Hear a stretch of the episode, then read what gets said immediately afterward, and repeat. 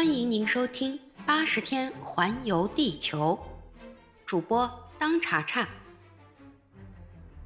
第十一章：菲利亚福克高价买大象。火车按照规定时间开出了站，他运走了一批旅客，其中有军官、有文职人员，还有贩卖鸦片和蓝靛的商人。路路通跟福克先生坐在一个车厢里，对面角落里坐着另外一位客人，旅长法兰西斯·科罗马蒂先生。他是从苏伊士到孟买途中跟福克一道打牌的配手，如今他要回驻扎在贝拿勒斯附近的部队里去。法兰西斯·科罗马蒂先生高高的个子，金黄色的头发，有五十来岁。他在印度士兵大起义事变中以凶狠出了名，他确实称得上是一个印度通。自打年轻时起就住在印度，很少回故乡去。他是个有学识的人。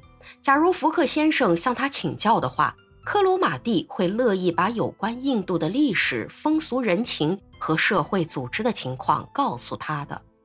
可惜福克先生什么都不打听，因为他不是来旅行的。他只是要在地球上兜一个圈儿。他是一位庄重严肃的人物，他要像机械运动的规律那样死板地围着地球绕上一个圈儿。现在他心里正盘算着从伦敦起身后花掉的时间。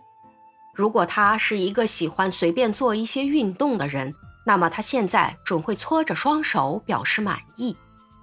虽然法兰西斯·科罗马蒂先生只是在玩牌的时候，或是在计算牌分的时候才观察一下福克的为人，但是他并不是没有看出来这位旅伴的脾气很古怪。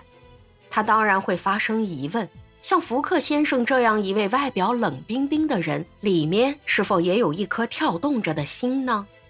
他对自然之美是否也会有动于衷呢？他是否也像常人一样有自己的希望和抱负呢？对科罗马蒂来说，这些都是问题。他一生也看到不少性情古怪的人，但都没法跟福克这个像数学一样死板的家伙相比。福克先生对科罗马蒂并没有隐瞒他环绕地球的计划，他甚至把在什么样的条件下完成这个计划也告诉了这位旅伴。但旅长却认为这次打赌只不过是一种毫无意义的怪癖而已。凡有这种怪癖的人，一定缺少一种指导一切有理智的人所必须的因素——意志。这位古怪的绅士这样下去，一定会虚度年华，一事无成。这对自己既没有好处，对别人也无裨益。离开孟买一小时后，火车从萨尔塞特岛穿过那些高架铁桥，很快的就在印度大陆上奔驰。在卡连，火车撇开了右边通往坎达拉哈和普纳向东南延伸的铁路支线，向波威尔驶去。从这里开始，火车便穿行在纵横绵指的高指山脉里。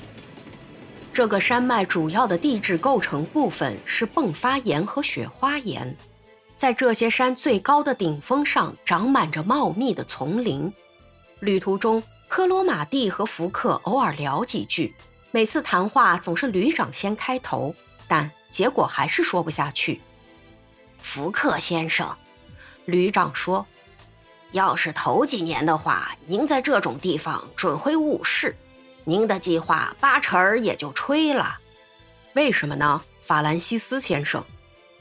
因为火车一到山底下就得停下来，那您就只好坐轿子或骑小马，到对面山坡上的坎达拉哈再换车。就是那样的耽搁，也不可能打乱我的旅行计划。福克回答说：“至于产生某些阻碍的偶然性。”我也并不是不能预见的。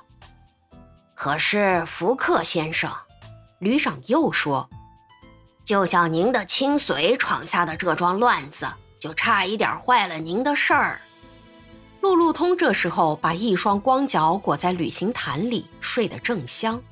他做梦也没想到有人在议论他。英国政府对待这类违法事件十分严厉，这是有道理的。英国政府认为尊重印度人的宗教习惯应该高于一切。假若您的亲随已经被逮捕的话，得了吧，法兰西斯先生。他要是被捕，就会判他的刑，那是他自作自受。但临了还会平安无事地回到欧洲。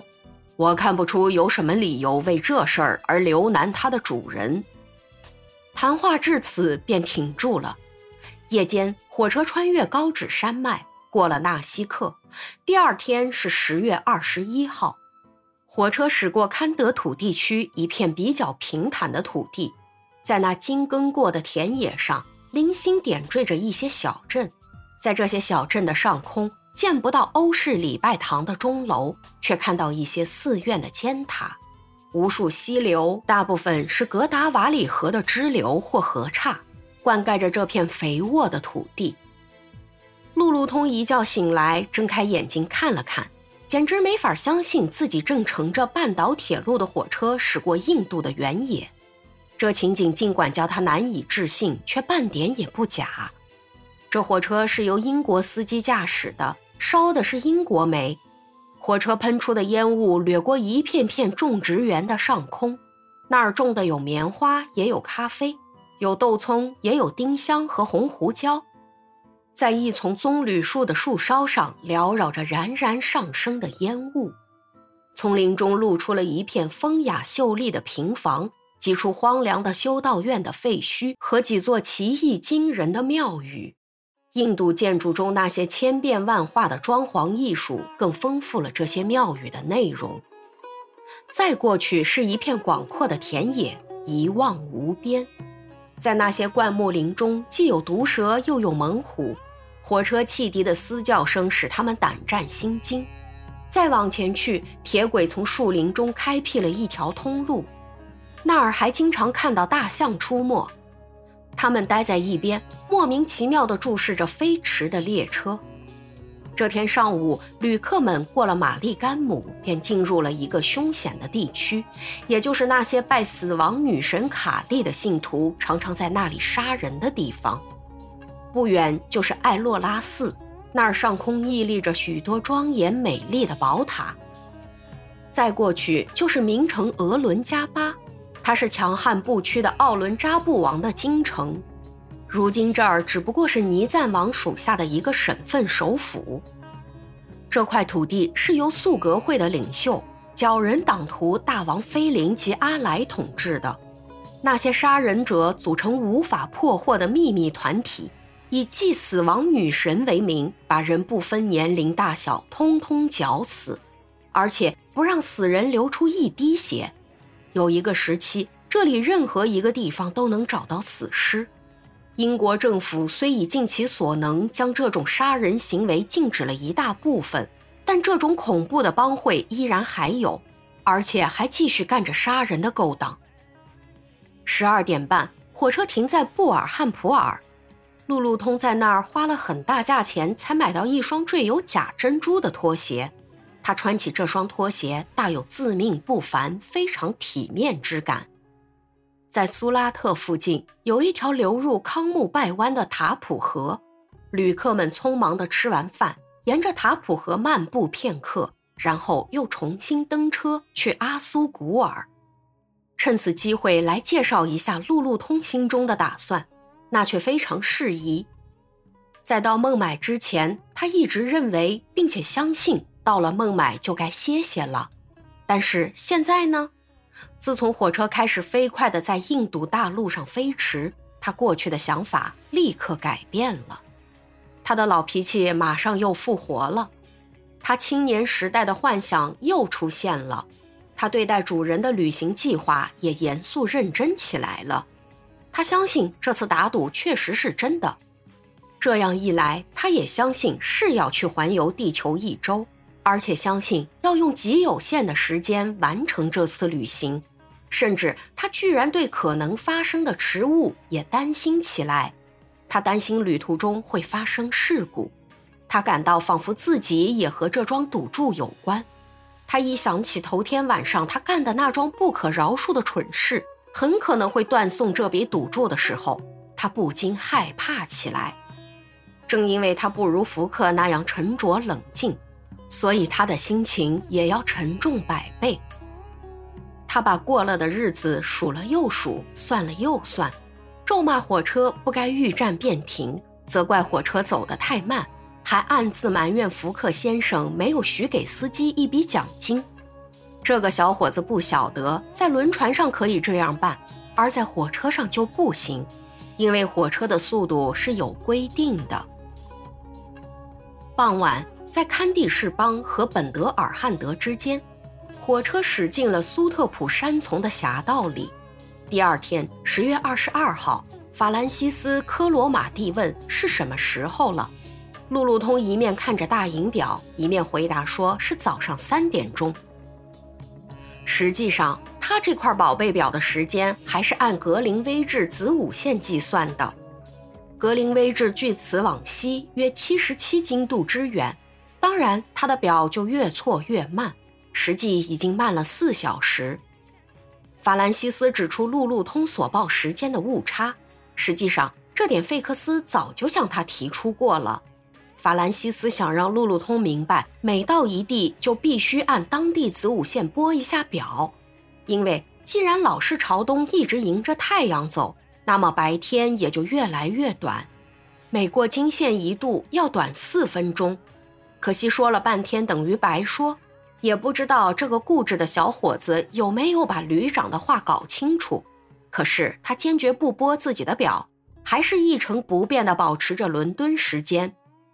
话又说回来了，无论如何，这种天真的脾气究竟是于人无损的。早晨八点钟，火车离洛沙尔还有十五英里，就在树林中的一块宽阔的空地上停了下来。那儿有几所带回廊的平房和工人住的小屋。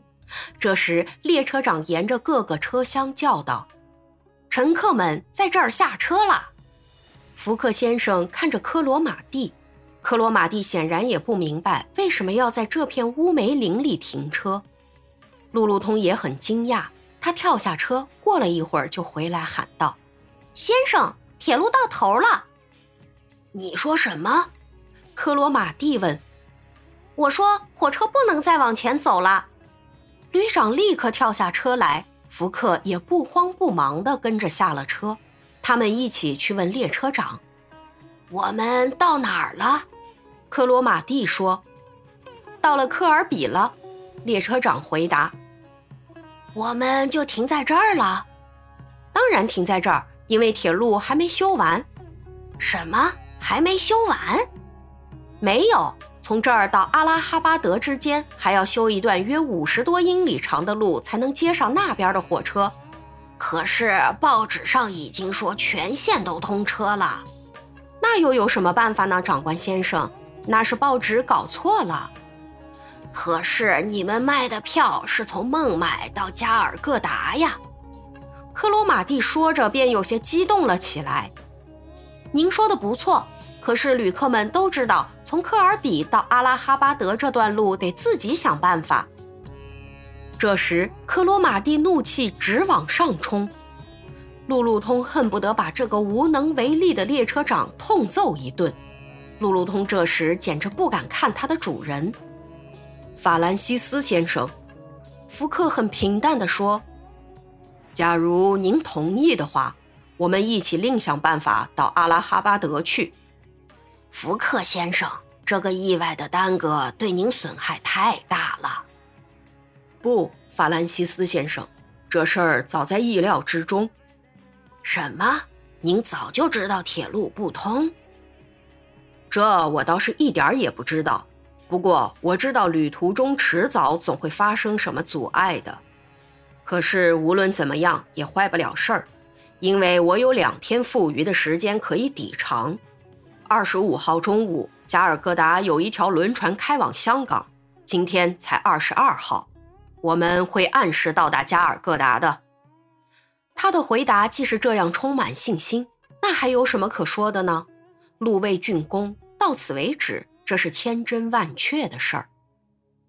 报上的新闻报道跟某些老爱走快的钟表一样，竟然提前宣布了铁路完工。大部分旅客都知道这一段铁路还没修好，他们一下火车便把镇上的各种代步工具抢购一空了。不管是四轮大车、双峰驼牛拉的碾车，像活动庙宇一样的旅行小车、滑竿或小马，福克和科罗马蒂找遍了全镇，什么也没顾着，只好空手而返。我要步行去阿拉哈巴德。福克先生说：“路路通这时走进他的主人，看了看他那双外表漂亮但经不起长途跋涉的拖鞋，向福克做了个鬼脸。但幸运的很，他现在已经有了一个新的发现，但他还有点迟疑不决。先生，他说道：‘我相信我已经找到了一种交通工具了。什么样的工具？一只大象，离这儿百十步远。’”住着一个印度人，他有一头大象。走，我们去看看。”福克说。五分钟后，福克、科罗马蒂和路路通来到一所小土屋旁边。靠近这所小土屋，有一个用栅栏围成的高围圈。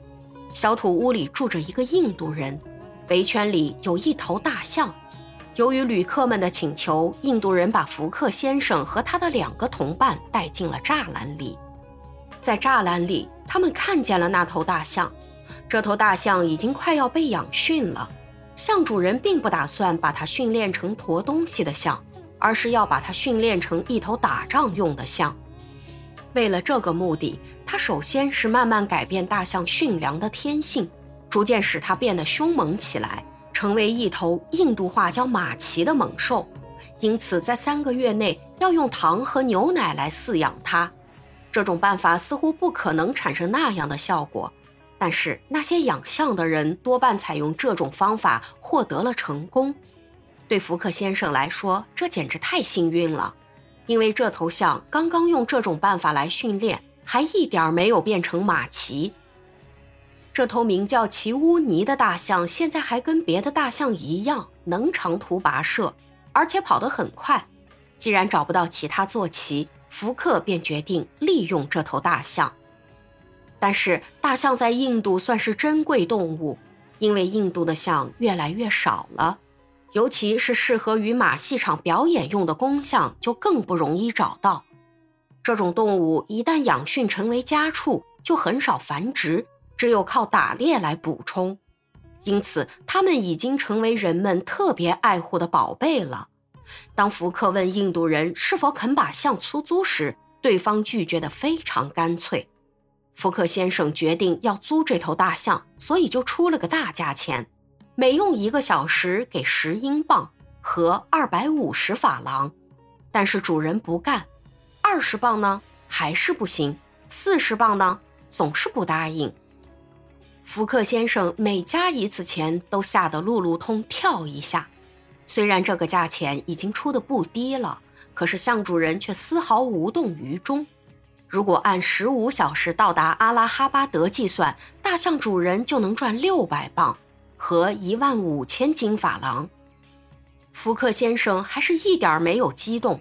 这时，他就向印度人提出要买这头大象。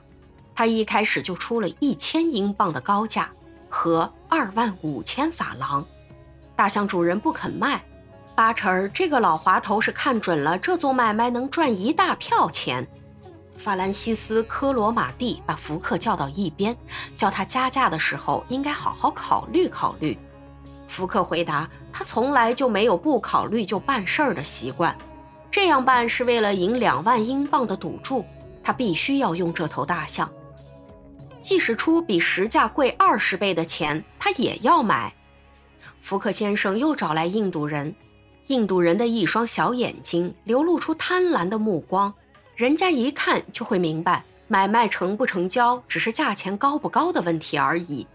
福克先生接二连三的加价：一千一百磅、一千五百磅、一千八百磅，最后竟加到了两千磅和五万法郎。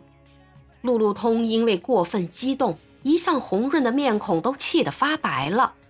象主人终于向两千英镑投降了。就是冲着我这双拖鞋走不了长路，喏，他的象肉才卖出这么大的价钱。路路通嚷着说：“买卖成交了，现在就差一个向导了。这事儿比较容易，有一个相貌挺聪明的年轻的帕西人愿意效劳。福克先生同意雇了他，并允给他很高的报酬，这样当然就会使帕西人加倍迈进。”大象迁出之后，立刻就装备起来。这个帕西人当象童或充当向导十分内行。他在象脊背上铺上鞍垫，在象身两侧挂上两个坐着并不太舒服的鞍椅。福克先生从他那宝贝袋袋里拿出钞票付给象主，这些钱活像打路路通心肝五脏里掏出来似的。福克先生请科罗马蒂先生同乘大象去阿拉哈巴德。旅长接受了他的邀请，他们在比克尔买了一些吃的。克罗马蒂坐在大象一边的鞍椅上，福克坐在另一边，路路通高居在主人和旅长之间，两腿跨在鞍垫上，象童趴在象脖子上。九点钟，大象起步，离开克比尔，从一条最近的路线进入了茂密的棕树林。本集已播讲完毕，感谢您的收听。如果喜欢，欢迎您免费订阅本专辑。